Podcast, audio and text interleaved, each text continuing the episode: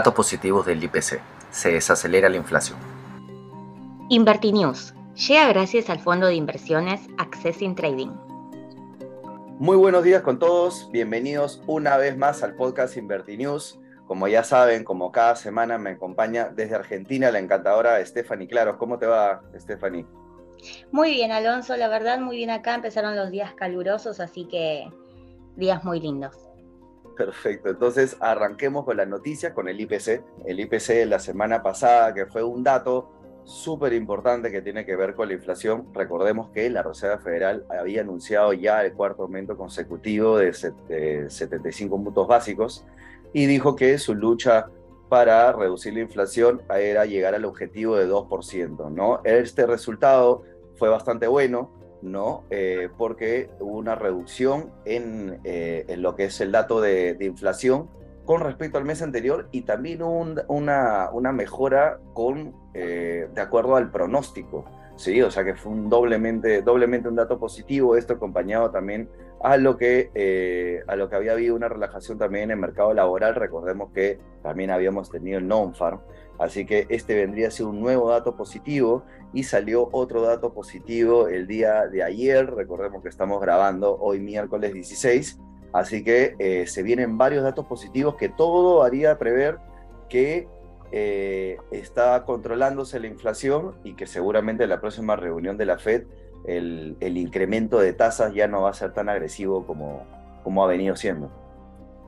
Así es, Alonso, como venías adelantando, los nuevos datos de inflación que se brindaron el día de ayer, sí, si bien fue un dato negativo, eh, como muchos lo podrán haber visto, eh, la verdad es esperanzador porque esto disminuye los datos de, infl de inflación y aumenta eh, los precios en las acciones, ¿sí? Entonces, eh, para lo que es mercados, es positivo, es un buen dato.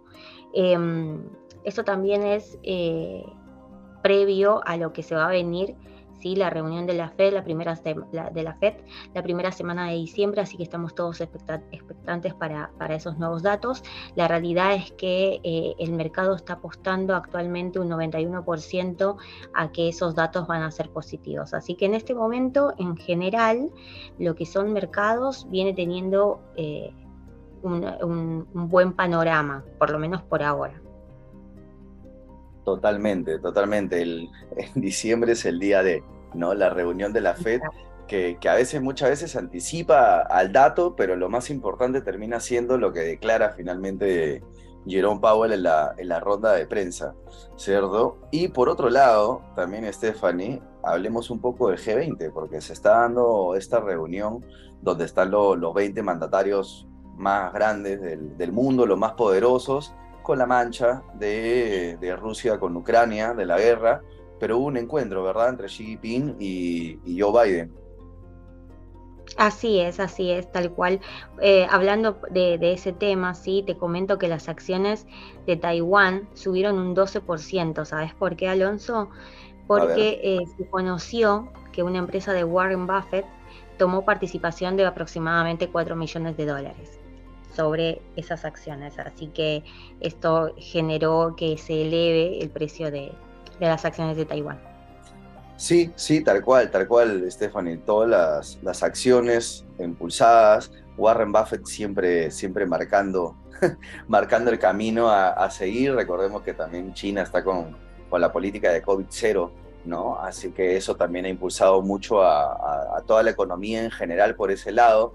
Y, en el G20 lo más resaltante fue el encuentro de Xi Jinping con, con Joe Biden, ¿no? Con su homólogo de Estados Unidos, en donde básicamente lo único que se pudo conocer es una, una declaración que dio después Xi Jinping en donde eh, comentó que lo que se habló fue que le dijo a Joe Biden que no meta sus narices en Taiwán, básicamente, y esto por la visita que, que tuvo Pelosi hace, hace un tiempo, que fue mal vista, ¿no? que prácticamente le dijo que es una línea que no debe cruzar. Así que es lo único que se sabe de ese encuentro. Veremos qué es lo que sucede. Hubieron ahí apretones de, mano, de manos amigables, pero bueno, entre políticos sabemos que, que de repente no hay un 100% de sinceridad en esas sonrisas. Así son esos eh, apretones de mano polémicas. Sí, protocolares. protocolares. Exactamente. Eh, Siguiendo con, acciones, Alonso, te comento que el mayor minorista de Estados Unidos, sí, Walmart, em, elevó una, eh, su previsión de compras netas para, todo lo que va el año, ¿sí? Em, por una recompra de acciones de un por un valor de 20 millones de dólares. ¿sí? Esto generó que eh, sus acciones subieran un 7% en general. Así que ese, es un dato a tener en cuenta.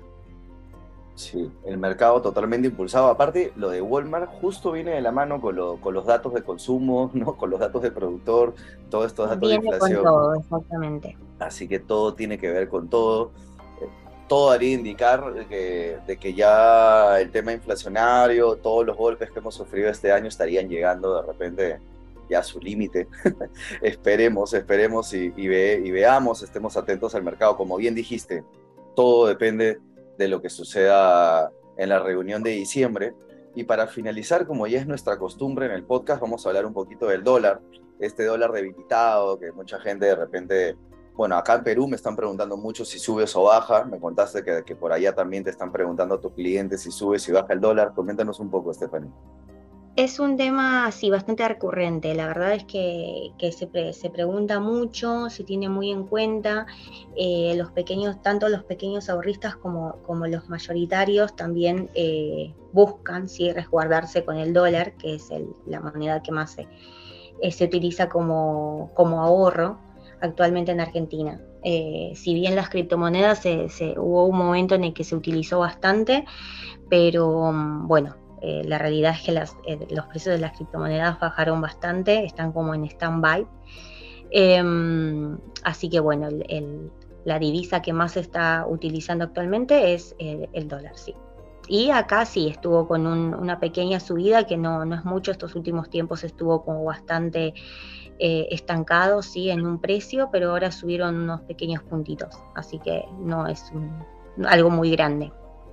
Sí, tal cual, tal cual. Bueno, es una divisa estable a comparación del, peso, del peso argentino, ni hablar, ¿no? Es súper súper estable. Las criptomonedas, bueno, este, nosotros tenemos ya nuestra opinión formada por las criptomonedas, no invertimos en criptomonedas, no, no nos parece muy estable, por eso que en el podcast tampoco no, para que lo sepan todos, no hablamos tampoco mucho de las criptomonedas, aunque si nos hacen preguntas podemos ahondar, cómo no. Así que el dólar con estos datos de, inflación, recordemos que si no se suben las tasas de interés, quiere decir que no están encareciendo el dólar, ¿no?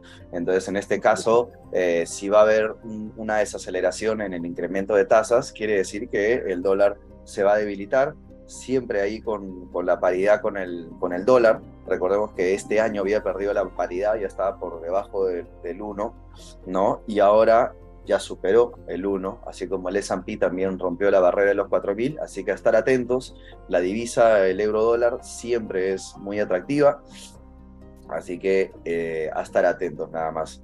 Me parece que ya abordamos todas las noticias de la semana, las, más, las principales por lo menos, así que no sé si quieres acotar algo más, Stephanie. No, Alonso, eso serían todas las noticias. Lo último que podemos acotar, sí, es el precio del petróleo, que bajó un 0,9%, eh, y lo que sería el Brent, un 0,7%. ¿sí? Así que son datitos que pueden llegar a sumar. Eh, los dejo ahí.